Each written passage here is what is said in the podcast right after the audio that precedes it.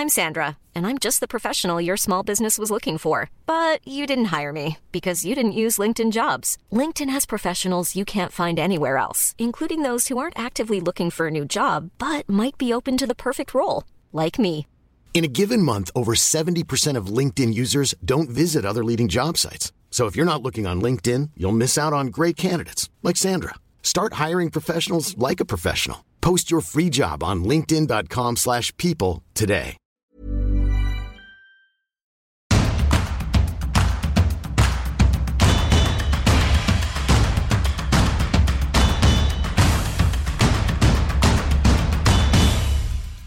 Bonjour à tous et bienvenue dans Tour d'Europe, votre podcast d'actualité du football européen. Je suis Cyril Morin, journaliste à Eurosport. Et le programme, vous connaissez le dicton, est très chargé en ce lundi. On commencera avec la Ligue 1 et Elton Mokolo. Deux questions. Le PSG peut-il perdre le titre? Et la question qui s'accompagne de celle-ci, le RC Lens peut-il être champion? On discutera de tout ça avec lui. On ira ensuite en Angleterre retrouver Philippe Auclair. Là aussi, une question qui nous taraude. À quoi joue Chelsea alors que Graham Potter a été licencié dimanche soir? Déjà deux coachs euh, pour les Blues cette saison et un projet qui va dans le mur ou pas, on lui posera la question. On enchaînera ensuite avec le débrief du classiqueur David Lortolari, notre spécialiste Bundesliga, pour nous parler de l'effet Thomas Tuchel et du rêve intact du triplé chez les Bavarois. Et on terminera enfin cette émission pour parler de la Juventus Turin avec Guillaume Maillard Pacini, l'incroyable réveil de la vieille dame. Depuis le mondial, c'est l'une des meilleures équipes de Serie A. À quoi faut-il s'attendre pour la suite? On verra tout ça avec lui. Tour d'Europe est à retrouver tous les lundis sur vos plateformes d'écoute. Il suffit de vous abonner à la page Eurosport FC. Vous retrouverez en prime le FC Stream Team le vendredi et vous connaissez l'histoire. Si vous voulez voir les meilleurs moments de cette émission, rendez-vous sur eurosport.fr. Vous connaissez le menu. Alors Tour d'Europe, c'est parti. Et allez, on commence ce tour d'Europe évidemment avec la Ligue 1. On retrouve Elton Mokolo, notre spécialiste qu'on avait abandonné la semaine dernière. Donc comment ça va Elton? Est-ce que euh, ce week-end, ce retour de la Ligue 1 t'a ravi? Bonjour Cyril. Alors moi j'adore le football de sélection, mais cette journée de Ligue 1 a été quand même riche en enseignements et riche en émotions parce que on se disait ça allait être un retour au piano piano, ça allait Ouais. être une montée en puissance en vue notamment de- des gros matchs qui allaient venir. Mais là tout de suite on a été dans le concret avec euh, beaucoup de matchs qui ont été ma foi très très intéressants de vendredi Ouais. jusqu'à dimanche soir. Alors on va commencer par la fin si tu veux bien et parler du Paris Saint-Germain parce que c'est le sujet le, le plus brûlant évidemment. Une nouvelle défaite au Parc des Princes face à Lyon qui n'a pas été non plus euh, royal. On en arrive à 8 défaites en 2023 pour le PSG. Qu'est-ce qui se passe tout simplement?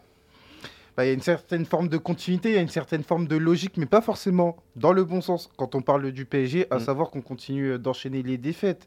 Moi, j'avais dans l'idée, après la trêve internationale, il y aurait une remobilisation et que Lyon était l'adversaire, entre guillemets, bien indiqué à partir Ouais. du moment où Lyon, on l'a vu euh, sur sa compo de départ, prioriser clairement la demi-finale face à Nantes. Sauf que, au bout d'un moment, la théorie, c'est bien. La pratique, c'est mieux. C'est-à-dire que le PSG, petit à petit, on a revu les mêmes défauts. On a vu que Lyon a commencé à prendre son destin en main à partir du moment où tu avais ça, tu avais surtout Barcola qui faisait mal à l'arrière-garde parisienne. Tu as le penalty de la casette qui, Oui. euh, qui termine sur le poteau. Et enfin, tu as l'ouverture du score euh, de Barcola. Et encore une fois, et encore une fois, ça c'est un gros problème du côté du PSG. La réaction post 1-0 n'a pas été bonne. Elle a été même très insuffisante, comme l'a dit Christophe Galtier. On est dans une certaine forme de continuité. Et Cyril, je vais te dire quelque chose. La dernière fois que le PSG l'a emporté après avoir concédé l'ouverture du score, c'était le 4 février face à Toulouse. Ouais. Clairement, il y a un gros problème à être compétitif, à se dire que Eurosport diffuse énormément de tennis. Et ben moi, je vais faire une analogie avec ça. J'ai l'impression que le PSG, pour remporter un match, doit gagner en 2-7. Ouais. Pas nécessairement en 3-7, parce que c'est très compliqué. Et ça, ça pose problème à partir du moment où le PSG concède beaucoup de fois euh, le score, euh, l'ouverture du score. Tu parlais de réaction en, en cours de match. On a aussi une réaction à avoir peut-être du côté du Paris Saint-Germain euh, en cours de saison. Parce que là, euh, c'est une question qu'on se pose depuis plusieurs semaines. Est-ce que Paris peut perdre le titre? La réponse, ça devient oui, puisqu'il n'y a plus qu'un matelas de 6 points avec euh, notamment des matchs euh, piégeux, notamment face à Lens. Euh, est-ce qu'il faut un électrochoc à Paris? Est-ce qu'il faut, évidemment, c'est lui qu'on va viser en premier lieu, bah, que Christophe Galtier cède sa place dès maintenant? Ça semble pas être ce qui est de mise du côté de la direction parisienne, mais est-ce que cette équipe démobilisée peut encore être championne de France? Elle peut être encore euh, championne de France parce que c'est vrai qu'ils font un concours de circonstances qui est quand même très favorable, Ouais. que ce soit pour Lens ou pour l'Olympique de Marseille. C'est-à-dire qu'ils alignent une grosse série de Ouais. victoires et qu'à côté de ça, le PSG s'écroule totalement. Et j'ai l'impression que les deux conditions ne seront pas nécessairement réunies. Mais toujours est-il qu'on dit ça, mais petit à petit, le PSG perd notamment son fameux matelas de points. Donc euh, aujourd'hui, l'électrochoc, ça me paraît très compliqué euh, de virer Galtier parce que quand on regarde les dernières infos euh, qui circulent autour de l'environnement PSG, la tendance n'est pas à virer Christophe Galtier. Donc il va falloir que Christophe Galtier provoque ce fameux électrochoc, c'est-à-dire remobiliser ses cadres. Mais encore une fois, quand on regarde les déclarations de Danilo, mm. c'est quelque chose de latent. Savoir que on a beau parler du côté du PSG, c'est bien de parler, mais les actes sont encore mieux. Et forcément, on n'est pas en adéquation avec euh, ce qu'on se dit. À savoir que je ne pense pas que euh, la défaite du PSG s'explique par un problème de motivation. Non, ça s'explique déjà par un problème footballistique. À savoir qu'aujourd'hui, pour n'importe quelle équipe, et que ce soit Marseille, que ce soit Lens, et que ce soit un Lyon qui arrive avec une formation qui est largement remaniée, et eh ben poser des problèmes footballistiques au PSG, c'est pas quelque chose de difficile. Comment il y a quelque chose d'assez fou, et d'ailleurs Laurent Blanc en a très bien parlé après le match, où en fait, avec Paris, il y a toujours cette impression que la saison est terminée une fois que la Ligue des Champions est terminée. Euh, c'est autant un manque de respect pour le club et pour ses ambitions que, pour les supporters. Euh, on parlait il y a quelques semaines du, du, phénomène de résignation qui pouvait guetter cette équipe-là. Euh, pourquoi il n'y a rien qui implose Pourquoi il n'y a rien qui. Voilà, on n'a pas le sentiment d'urgence qu'on devrait avoir et on se répète semaine après semaine. Est-ce que ça aussi, ça dit pas quelque chose de, du problème qu'a le Paris Saint-Germain euh, en termes d'ADN presque maintenant? Là-dessus, je suis totalement d'accord. C'est-à-dire qu'il doit y avoir euh, un discours de remobilisation et ça, c'est pas la seule partie qui est dédiée à Christophe Galtier. C'est-à-dire qu'il y a d'autres personnes qui doivent parler. Aujourd'hui, Luis Campos, on l'a toujours pas entendu dans une situation de crise.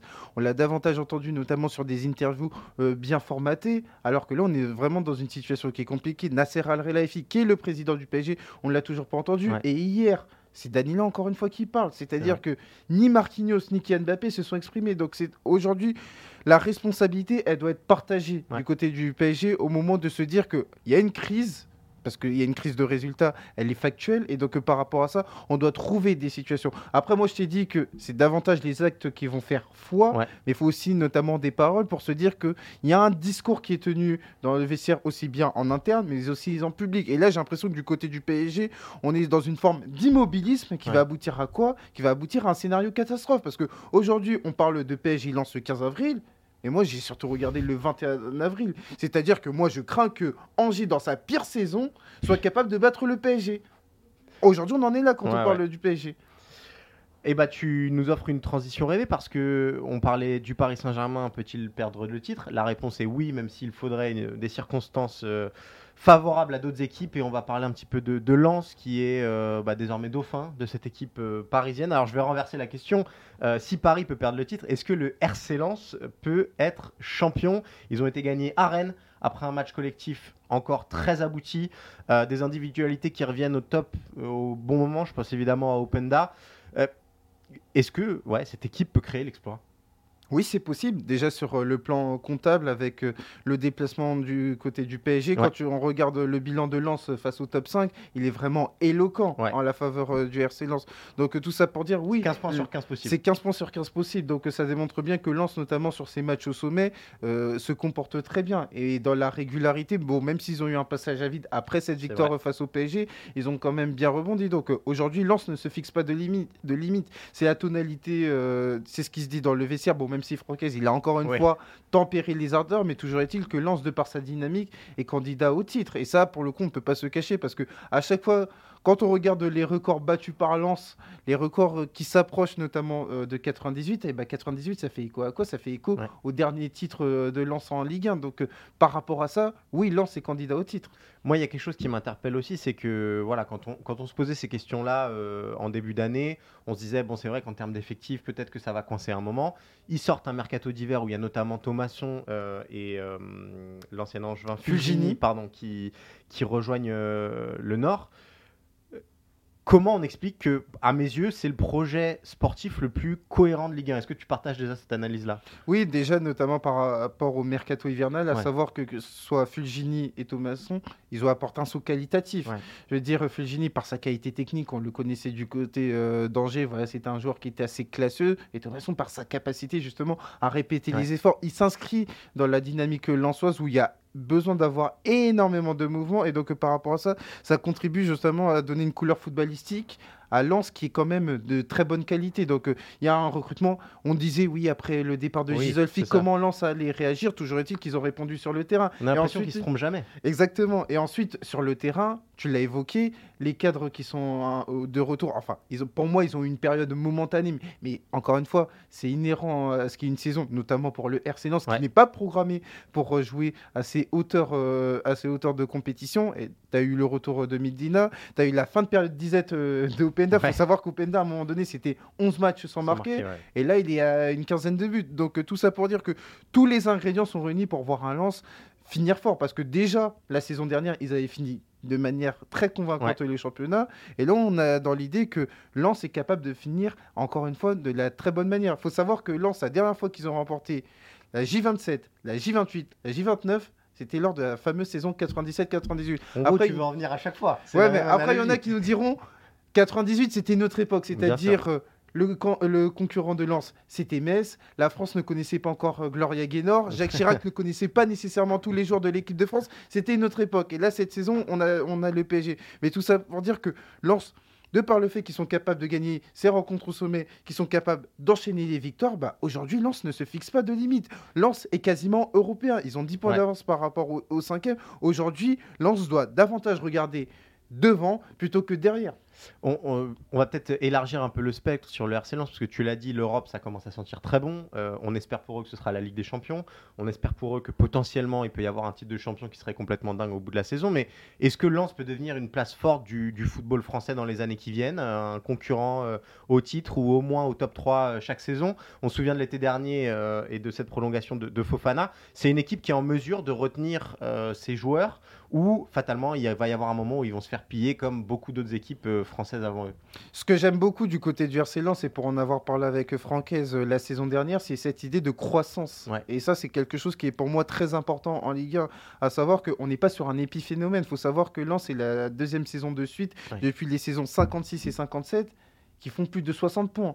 Donc on a dans l'idée qu'il y a une progression qui est constante. Ouais. On a aussi dans l'idée qu'il y a un projet, c'est-à-dire que même si il y a Gisolfi qui est parti du côté de l'OGC Nice, et ben à côté de ça, on est capable de continuer, on est capable d'avoir euh, des hommes, euh, des phénomènes d'in- d'incarnation comme Franquès qui est devenu manager euh, Ouais. général, et donc il y a une certaine stabilité qui contribue à ce que le projet grandisse. Donc aujourd'hui, Lens ne se fixe pas de limite. Alors oui, le football, il, il peut aller très vite, et donc Lens peut revenir à un rôle euh, un peu plus anonyme, mais toujours est-il que pour moi, la tendance est à ce que Lens continue, Continue. de grandir et soit une place forte de la Ligue 1. Mais quand je te dis place forte, c'est pas nécessairement jouer le titre, Ouais. attention, mais une locomotive de ce championnat, parce que c'est toujours la problématique du, du côté de ce championnat, cette capacité, ou plutôt cette incapacité qu'ont les locomotives à ne pas se pérenniser Ouais. dans le haut du classement. Là, si clairement Lens continue de franchir des paliers, bah pour moi, ça serait logique que Lens de, continue d'être devienne une place forte du championnat.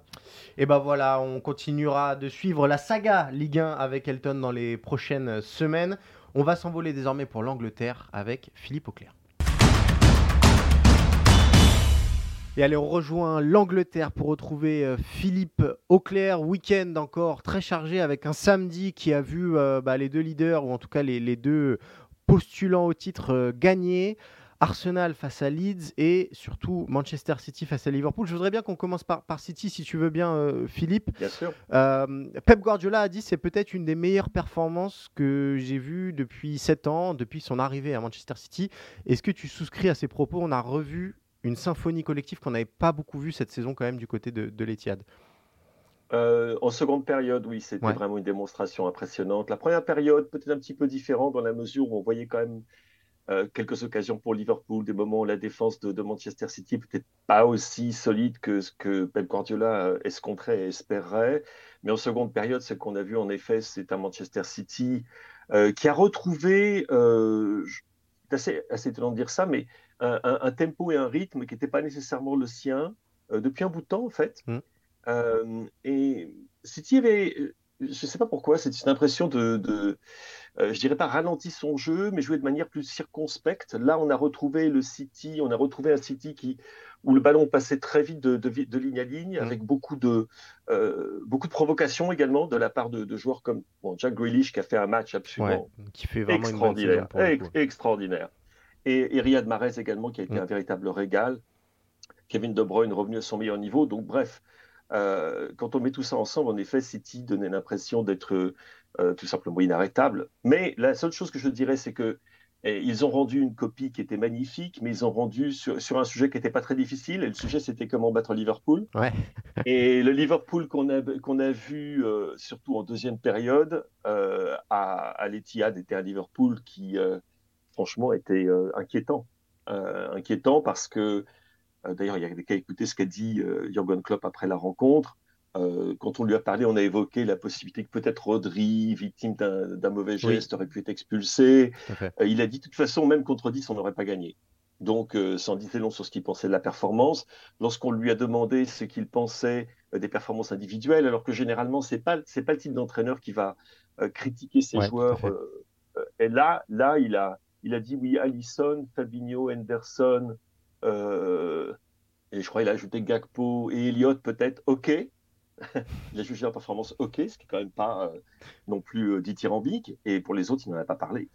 Euh, et il y en a qui, c'est vrai, on a vu encore une fois un trait Alexander Arnold être mis en difficulté. C'est un euphémisme dans son rôle défensif. On voit un Virgil van Dijk qui est toujours pas revenu à son niveau d'avant, le fameux choc contre Jordan Pickford euh, dans, le derby de la Merseyside. Et, donc, on doit tempérer un petit peu peut-être notre jugement sur Manchester City au vu euh, de l'état de Liverpool actuel, qui est un Liverpool en transition, dont on sait que bon, la saison est finie, hein, euh, et que maintenant, c'est, on va se concentrer sur la reconstruction de, cette équipe. mais bon, cela dit, Manchester City, de toute façon, de match en match, hein, c'est comme ça depuis quelques semaines maintenant. Euh, ah, c'était déjà comme ça avant la trêve internationale.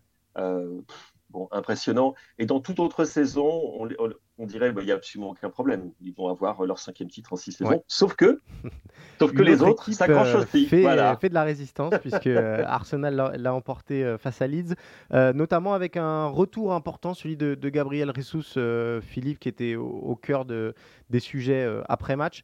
là aussi, on en a beaucoup parlé dans le Tour d'Europe cette saison, la profondeur de l'effectif d'Arsenal.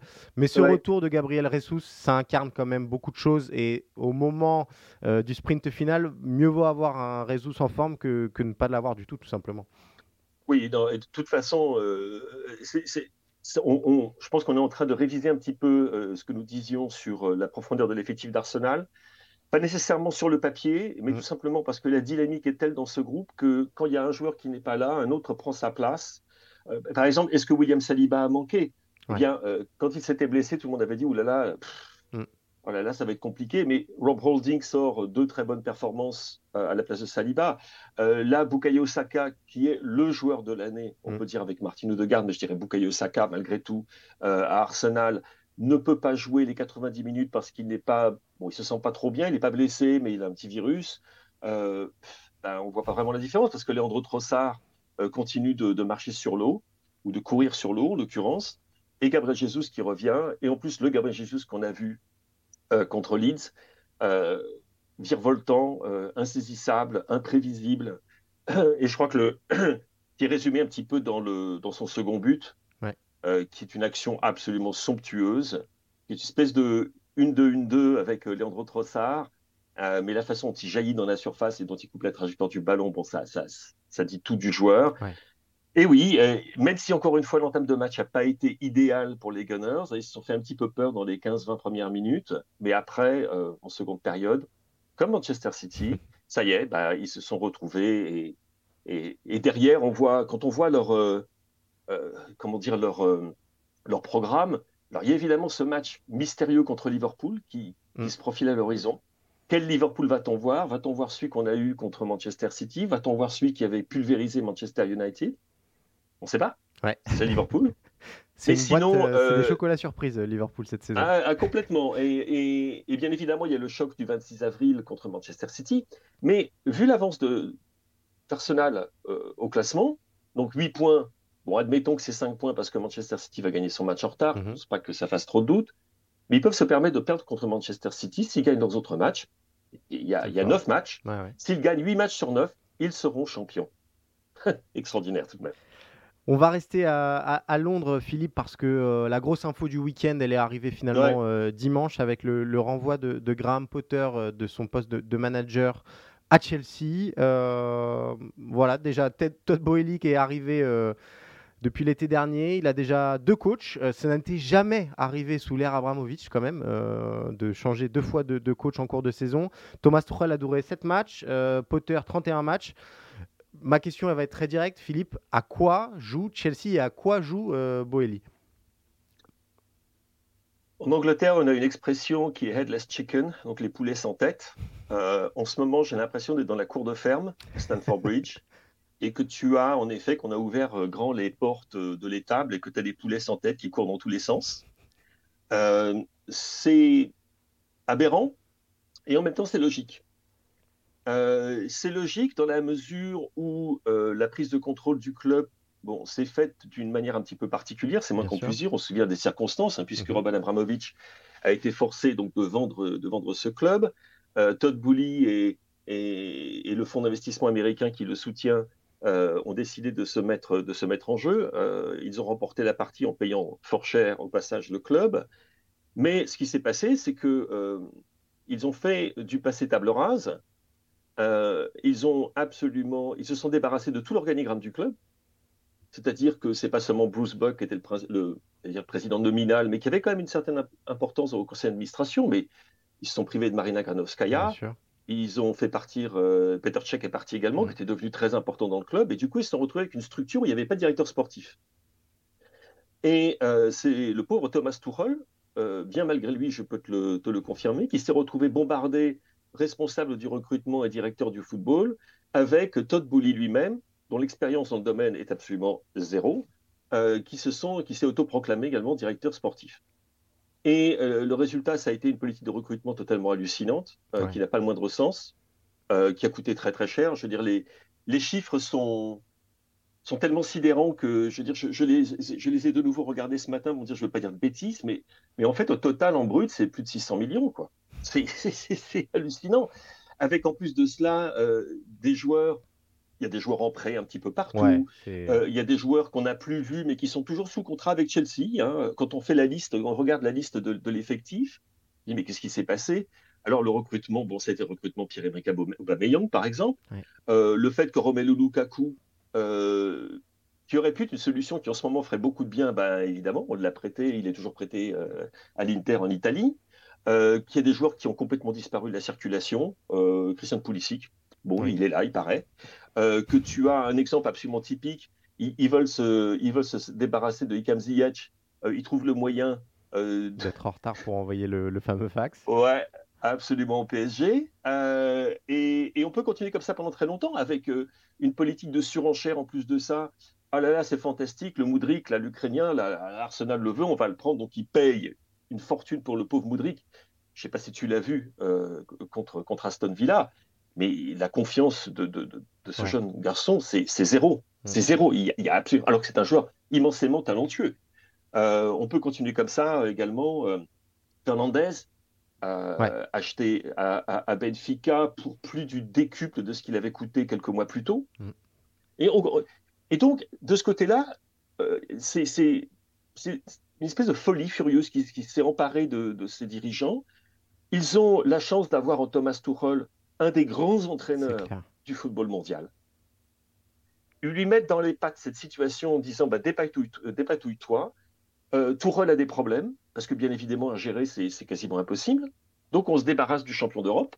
Allons-y, hein, gentiment. On prend à la place un, excellent entraîneur dont le point fort, c'est les projets à long terme.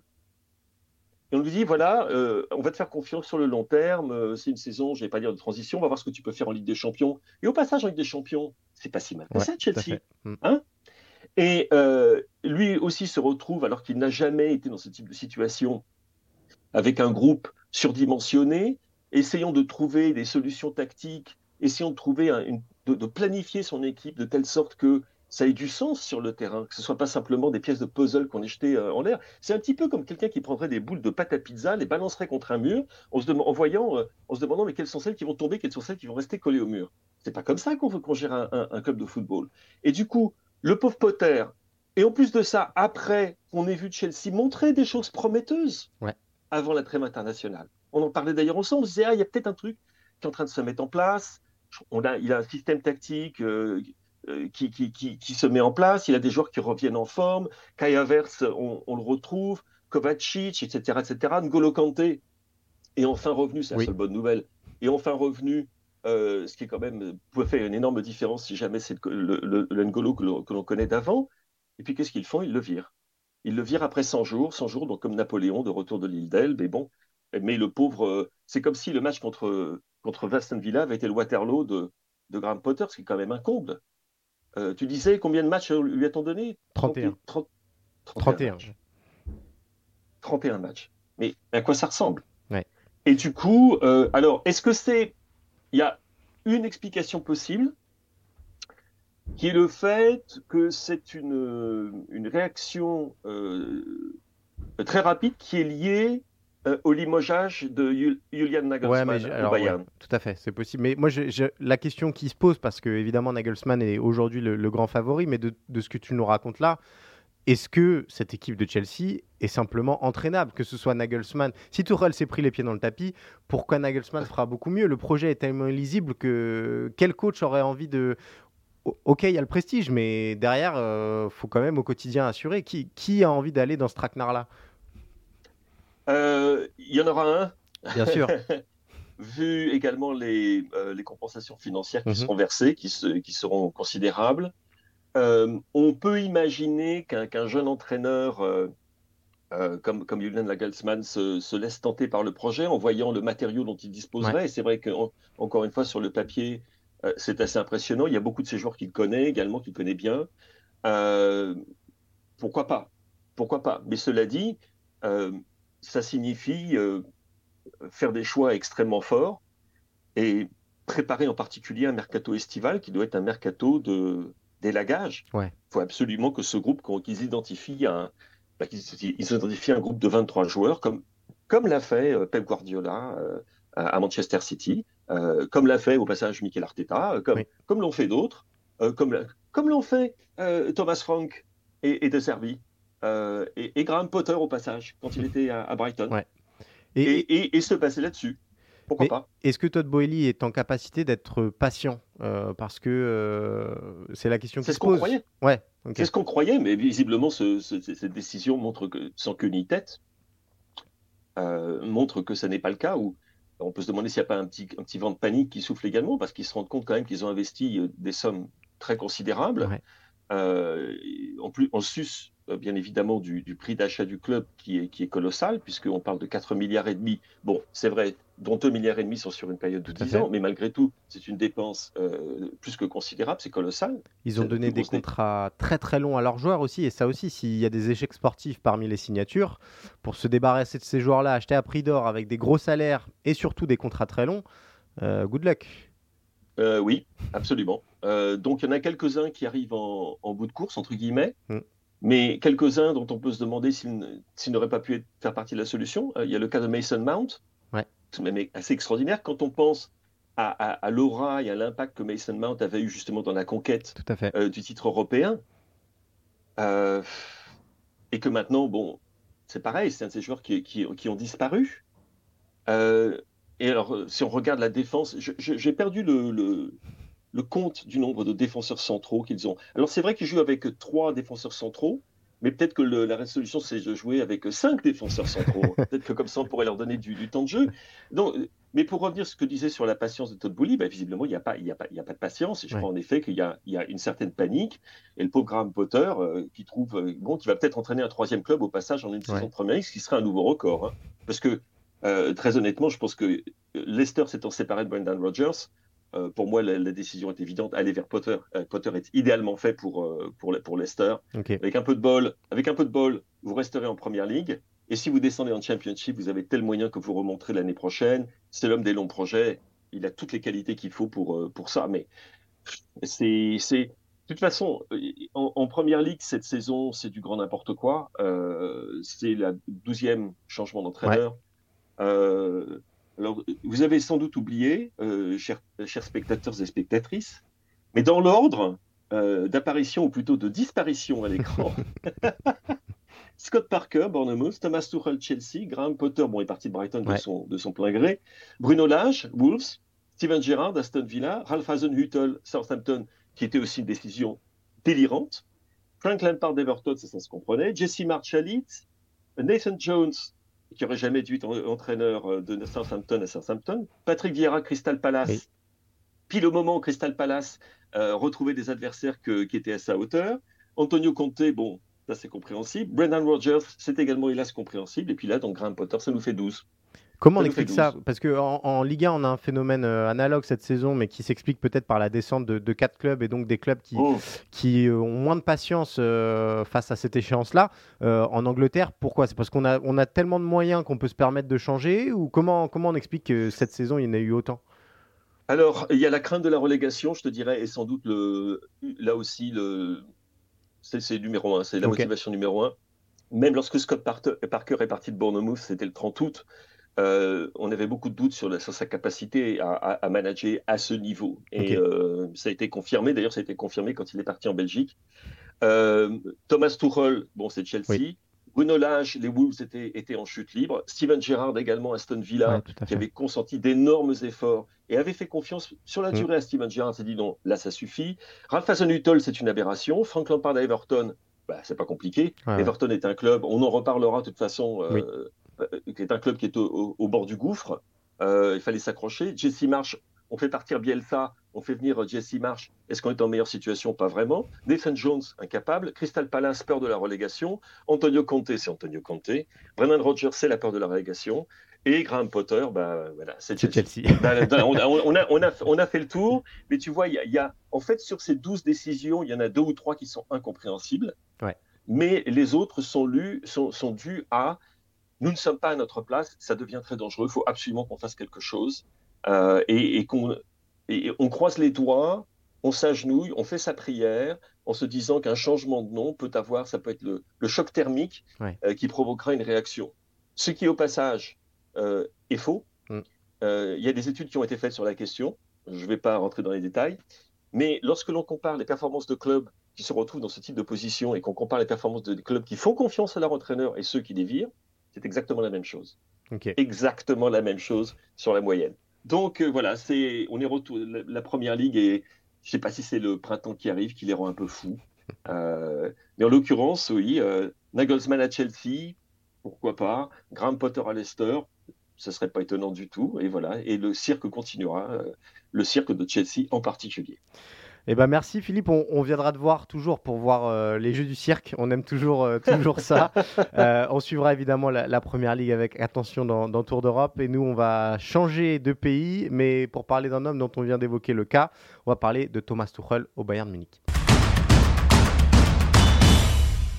On poursuit notre tour d'Europe avec l'Allemagne et le débrief du classiqueur. On retrouve David Lortolari, notre spécialiste Bundesliga.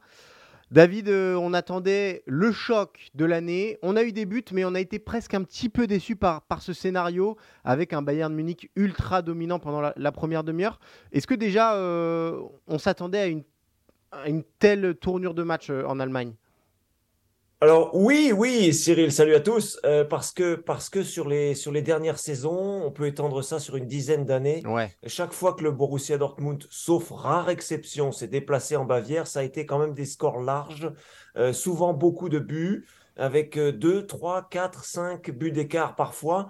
Et donc sur cette euh, sur cette logique-là, il n'y a pas vraiment de surprise. Ce qui est surprenant, bien sûr, et ce qui est toujours là euh, la magie du football, c'est qu'il y a ce, geste qui a fait le tour du monde, cette vidéo, euh, cette sortie ratée du gardien Gregor Kobel, bien sûr, euh, au début de, enfin, qui, a lancé le premier but de, du Bayern.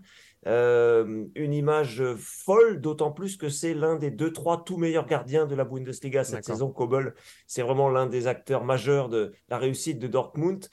Et cette erreur de sa part, ce ballon manqué qui file jusqu'au but, 1-0 pour le Bayern, ça a vraiment installer la domination bavaroise. La vraie déception peut-être euh, par rapport à cet événement, à ce fait de jeu tôt dans le match, euh, Cyril, c'est que d'une part, le Borussia Dortmund avait bien pris les choses en main au départ. Il, il dominait un petit peu la partie. Il avait un temps d'avance dans les duels. Et une fois que ce 0-1 a été euh, enregistré, le Borussia n'a pas vraiment pu réagir. Et le Bayern s'est installé dans son, dans son rôle de, de dominant, de sénateur habituel. C'est ça la déception, en fait, Cyril, du match. C'est que euh, le Borussia n'a pas pu réagir une fois qu'il a été dans une situation défavorable. C'est vraiment ça qui a plutôt surpris euh, par rapport à ce match-là. Sinon, le scénario correspond assez bien à ce qu'on a vécu sur la dernière décennie.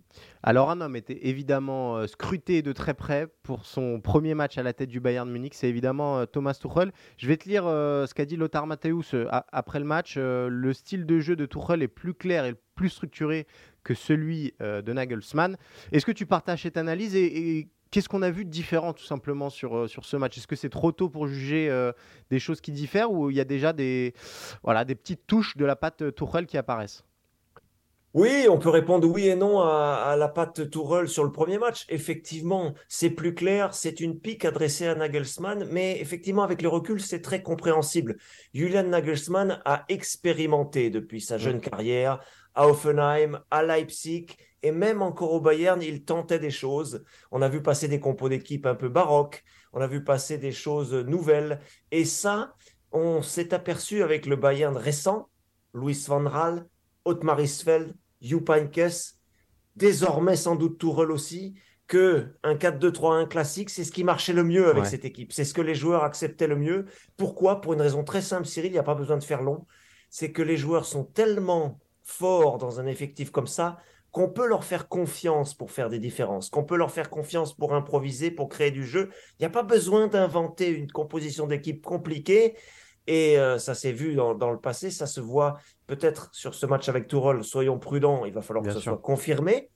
L'entraîneur n'est qu'une part de la réussite. Quand vous avez Gnabry, quand vous avez Moussiala, quand vous avez Sané, euh, qui sont euh, dans leur meilleur jour, il n'y a pas besoin d'inventer de la tactique. Et c'est un petit peu ce que Tourelle sans doute s'est dit. Il s'est fondu dans, dans ce moule bavarois. Il a réinstallé des choses assez classiques. Quatre défenseurs, euh, deux milieux de terrain, Kimmich, Goretzka, c'était là aussi du très classique. Choupo-Moting en attaque, du très classique. Et on peut imaginer que dans les premiers temps, dans les premiers matchs à venir, ça reste un petit peu comme ça. Donc ça, oui, on peut dire que c'est la patte Tourelle, mais c'est pas quelque chose de nouveau en fait. On, a vu les joueurs bavarois après le match qui regrettaient euh, bah, que le jeu était finalement un petit peu ouvert, que, le Bayern ait concédé des occasions, etc. Euh, on sait que Thomas Tuchel a été choisi pour une mission euh, rêvée, réussir le triplé. donc désormais, ils sont premiers de, de, Bundesliga. Il y a ce quart de finale face à Manchester City qui approche. Il y a aussi cette Coupe d'Allemagne face à Fribourg. Est-ce que Thomas Tuchel a ça en tête surtout et est-ce que on est serein avant et évidemment c'est quand même le gros morceau ce quart de finale face au Manchester City de Pep Guardiola qui en plus monte en puissance? Ben oui, oui, oui, oui, il y, a, une sérénité parce que Tourelle a, intégré tout de suite, il l'a dit d'ailleurs dans ses diverses sorties euh, de, de, ces dernières heures, de ces derniers jours, il a intégré tout de suite que il fallait tout gagner. Et c'est, c'est, mais c'est pas nouveau au Bayern. Oliver Kahn l'a encore répété à la télévision hier soir, le président, en disant que il n'y a pas besoin de s'excuser, il n'y a pas besoin de présenter des excuses. Quand on vient au Bayern, on est obligé d'être devant. On est obligé de, de réussir, d'avoir une constance. C'est ce qui a été reproché à l'équipe de Nagelsmann. Tourelle l'a évidemment intégré. Tu as mentionné euh, la coupe, tu as mentionné le fait d'être leader en championnat. Il va y avoir un déplacement difficile contre Fribourg le week-end prochain, mhm. aussi, en plus de la coupe, euh, plus Manchester City qui arrivera derrière. Et Tourelle est là pour effectivement gagner ces matchs-là, pour pouvoir avoir le droit de continuer. C'est pareil pour tous les entraîneurs au Bayern. Euh, voilà, les, les joueurs le savent aussi. Encore une fois, le principal point noir de la saison, ça n'était pas jusqu'ici, les qualités de Julian Nagelsmann, c'était le manque de constance, c'était euh, cette, ces résultats en Dancy qui ont coûté leur, la place à Nagelsmann. Ça coûtera sa place aussi à Tourelle s'il y a trois défaites d'affilée, s'il n'y a euh, pas de, de, dans le jeu. Ça, c'est une exigence du Bayern et dans les, allez, les 4, 5, 6 grands clubs d'Europe. Euh, dernière petite question sur, sur Thomas Tuchel. On a lu qu'il avait eu des réunions avec les cadres, notamment Thomas Müller, même euh, Manuel Neuer, je crois, avec qui il s'est entretenu alors que, Neuer est absent. Euh, on sait qu'avec Nagelsmann, c'était un petit peu plus compliqué sur la fin avec ces, cadres-là. Tuchel, il a plutôt envie de s'appuyer sur eux. Peut-être que Thomas Tuchel va que, pardon, Thomas Müller va retrouver une, une, place plus importante sous Tuchel. comment, comment on voit les choses? Oui, euh, c'est encore une fois le respect de l'institution, mais ça peut mener parfois à l'impasse. Je vais y venir dans une seconde. Euh, Tourelle a, a des louanges énormes à Thomas Müller, mais c'est parce qu'il sait prendre le vestiaire par le bon bout. Hein, on, sait que ça, c'est toujours un peu la clé aussi avec des, groupes de, vedettes. Euh, il a expliqué que euh, Thomas Müller a été placé en numéro 10 pour ce match-là parce que c'est Thomas Müller. Il a estimé qu'il n'y avait pas besoin d'argumenter davantage. Et effectivement, sur cette confrontation face à Dortmund, Müller a été l'un des tout meilleurs. Mhm. Double buteur, certes, mais aussi un jeu d'évitement, un jeu d'effacement, un jeu de remise absolument modèle. Et, donc, il a donné raison à court terme à Thomas Tuchel, qui sait effectivement qu'il faut s'appuyer sur des Neuer, sur des Müller, sur des Kimmich sans doute aussi, mhm. pour euh, avoir une harmonie dans le vestiaire. Simplement, ce que je voulais dire, c'est que la limite à cela, on la connaît. C'est que parfois, euh, ces joueurs-là arrivent au bout de leur histoire et que eh bien c'est un peu douloureux pour l'entraîneur, c'est un peu douloureux pour l'équipe parce qu'on veut continuer à les faire jouer pour garder l'harmonie et parfois ils n'ont plus d'énergie, ils n'ont plus de gaz. Si euh, Müller a été bon sur ce match-là, c'est pas seulement parce qu'il y a un changement de contexte, c'est aussi parce qu'il a eu la chance d'être un peu frais mmh ces derniers temps. Il n'était pas sur la, trêve internationale, par exemple. Et ça, ça joue forcément parce que vous avez besoin de, euh, de dynamisme, d'énergie. Et Tourelle en a profité sur ce match-là. C'était un effet de court terme. Maintenant, Cyril, il reste à voir. Et je ne suis pas plus devin que les, experts de la Bundesliga. Il reste à voir sur les prochaines semaines si on va pouvoir conserver ce niveau de jeu qui, effectivement, contre Dortmund, a été assez impressionnant. Et ben voilà, mon petit doigt me dit qu'on reviendra te voir très bientôt, David, pour continuer de, parler de Thomas Tuchel et du Bayern Munich. Euh, merci beaucoup. Et nous, on va s'envoler pour l'Italie pour parler de la Juventus Turin. Et on termine ce tour d'Europe. On retrouve Guillaume Maillard Pacini en direct de l'Italie. Euh, Guillaume, une petite image déjà pour commencer notre euh, semaine. Et ce qui s'est passé ce week-end en, Serie A avec un homme euh, dont on n'a pas parlé depuis quelques temps, et c'est assez rare pour le signaler, c'est José Mourinho et un geste plein de classe.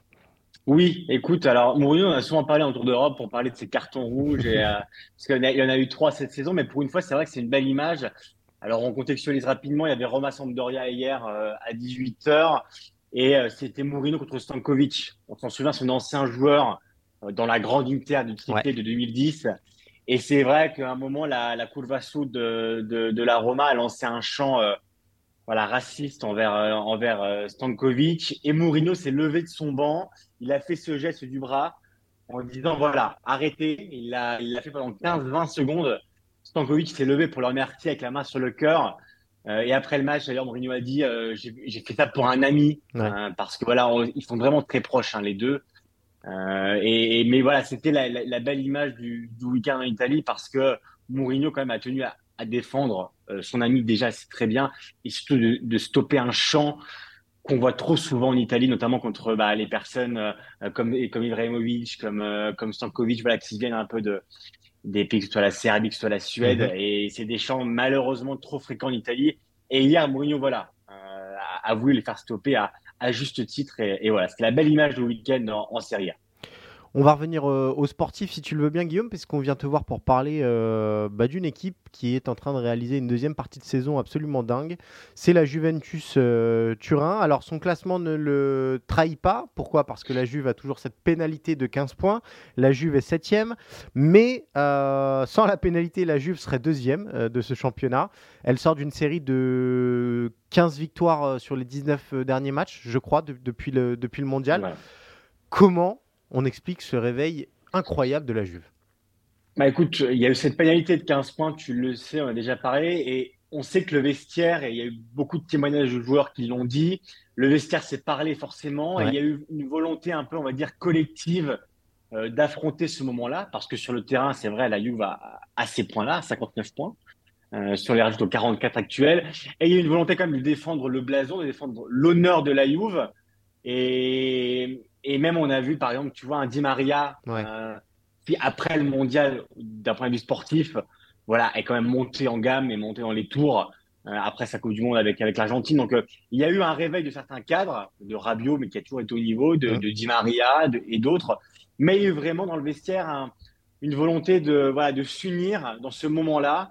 Et, et, on le voit sur le terrain. Alors, je ne peux pas te dire c'est elle que la Juve est flamboyante, que c'est du football champagne, que voilà, elle gagne 3-4-0 tout le temps, mais en tout cas, la Juve gagne. Euh, alors qu'elle plaise ou non, et bon, elle plaît pas tout le temps, mais en tout cas, elle gagne elle est clinique devant. Et, si on rajoute ces 15 points là, on rappelle que il y a cet appel devant le CORN, devant le comité olympique italien, qui, rendra son jugement courant avril. Donc ça va rapidement arriver, donc on sera rapidement fixé aussi pour que le classement pour les autres soit pas biaisé, pour savoir aussi où, les autres bah, doivent s'en tenir par rapport à la course à la C1. Parce que la Juve, si la Juve, imagine, demain récupère ses points, elle est deuxième. Et donc ça décale tout le monde d'un rang. Donc euh, même les autres aujourd'hui ont envie de savoir quand même euh, bah, où, où, potentiellement est la Juve. En tout cas, dans le vestiaire et dans le club en général, il y a eu un sentiment d'unité qui fait qu'aujourd'hui la Juve enchaîne les victoires, pas forcément belles, mais, mais, des victoires importantes et, qui font que la Juve aujourd'hui potentiellement et virtuellement euh, serait deuxième. Il y, a déjà une tendance qui se dégage sur cette décision ou pas du tout Alors, rien à filtrer alors, euh, parler de justice, c'est toujours très compliqué. La tendance comme ça, euh, mais vraiment d'un point de vue, on va dire, du sentiment, ce serait que la Juve récupère ses 15 points. Ah ouais, d'accord. Après, ouais, mais c'est vraiment une tendance, hein, c'est pas du tout un verdict. voilà, pour l'instant, on ne sait pas la tendance voudrait qu'elle récupère ses 15 points. On rappelle, euh, le, le, CONI, le comité olympique, devra dire si oui ou non elle valide la sentence, elle ne pourra pas la modifier. Elle ne pourra pas dire on passe de moins, de moins 15 à moins 8 à moins oui, 7. Soit on confirme, soit on annule, ou soit on demande plus d'informations euh, pour, euh, pour, sur, sur cette sentence initiale. Et on rappelle aussi que la, aussi que la Juve a, d'autres procès, notamment sur les salaires différés. Donc, même si les 15 points venaient à être annulés, il pourrait y en avoir d'autres derrière sur les salaires différés, on le rappelle, vous pouvez lire sur Eurosport, on en a parlé, voilà, sur, euh, sur l'affaire des, on l'a vu avec Ronaldo aussi qui réclame son argent, Dybala aussi. Donc il y, a beaucoup d'affaires. Euh, même si eux récupèrent ces 15 points, derrière, c'est pas terminé. Donc euh, c'est vraiment toujours en, suspens par rapport à la justice. Mais en tout cas, c'est-à-dire que la tendance actuelle voudrait que la You, sur ce dossier-là, pourrait récupérer ces 15 points, mais, si évidemment aujourd'hui rien n'est acté. Il y a une question qui me traverse l'esprit, Guillaume. on a souvent parlé dans Tour d'Europe de Max Allegri, du football minimaliste qu'il proposait. en début de saison, sa cote était très abîmée. Ce genre de bilan et ce genre de dynamique est plutôt à même de le confirmer pour la saison prochaine déjà et de se dire que finalement la grande Juve pourrait refaire son apparition, ou en tout cas la Juve d'Allegri qui gagne pourrait refaire son apparition la saison prochaine, non? Alors écoute, bon, on rappelle déjà qu'Allegri a un contrat à béton, ça, sur rien n'a changé. Euh, on précise surtout que euh, pendant le, mondial au Qatar, tu te souviens, il y a eu ces démissions en masse euh, du comité d'administration avec une refonte de l'organigramme. Il y a un peu tout qui a changé dans l'organigramme de la Et du coup, Allegri quand même a pris beaucoup plus de pouvoir sportif. Aujourd'hui, l'homme fort du sportif à la c'est Allegri. D'accord. Encore plus que début de saison. Aujourd'hui, vraiment, il y a plus ce sentiment de départ euh, d'Allegri en fin de saison, ou, euh, sauf cataclysme évidemment. Alors, euh, le fait est que sa remontée fantastique entre guillemets au classement, bah forcément le, le légitimise dans, sa position. Mais en tout cas, au niveau du sportif, même du mercato, on sent qu'aujourd'hui, Allegri a la main mise sur plusieurs choses. Donc, par rapport aux, fois précédentes, on en a parlé en Tour d'Europe, j'ai envie de te dire que Allegri a renforcé sa position du fait de ses résultats, pas forcément des prestations, mais de ses résultats et de la refonte qui a été faite. Donc, euh, c'est vrai qu'aujourd'hui, alors, on, a le nom de Conte, on avait parlé avec Philippe la, semaine dernière, qui pourrait revenir, mais aujourd'hui, vraiment, le, on va dire que le bilan actuel d'Allegri voudrait que. Alors, il n'est pas plus populaire que les supporters, je ne pourrais pas dire qu'il est, populaire, mais en tout cas, au niveau du club, il est renforcé du point de vue des résultats et du point de vue voilà, de, l'organigramme qui a été refait. Donc aujourd'hui, vraiment, Allegri est parti pour rester à la Juve pour plein de choses et tout ce que je viens d'évoquer. Par contre, voilà, on n'est pas à l'abri d'une surprise parce que euh, des tifosi, quand même, Allegri n'est pas toujours aussi populaire. Il y a toujours ce, cette gêne du, jeu, dans le contenu, il manque quelque chose. Et l'étincelle, vraiment, depuis qu'Allegri est revenu, elle n'est elle est pas là entre les tifosi et Allegri. Par contre, au niveau du club, Allegri est très serein. Et moi, comme ça, au 3 avril, euh, j'ai du mal à voir Allegri partir en saison, contrairement euh, euh, bah, aux fois précédentes où on en a parlé avec On, va terminer cette émission. J'ai une dernière petite question sur, sur la Juve et sur euh, la suite, puisque euh, tu nous avais expliqué euh, il y a quelques semaines qu'on était parti sur un nouveau projet, plus jeune. Mhm. Donc si Allegri reste en poste, à quoi il faut s'attendre de la Juve au, prochain mercato, sachant qu'une des recrues pourrait être Paul Pogba, puisque cette saison il a quasiment pas joué. Est-ce qu'il faut s'attendre à avoir une Juve offensive, à aller chercher des profils un peu comme avec Vlaovic, c'est-à-dire frapper un grand coup ou ça va être très très calme et on va plutôt chercher à, couper dans l'effectif Non, ce sera calme. Ce sera calme. Il y aura, il y aura pas. Il y aura... Alors déjà, il faudra avoir le, dossier Rabiot, hein, qui est important à la Juve quand même.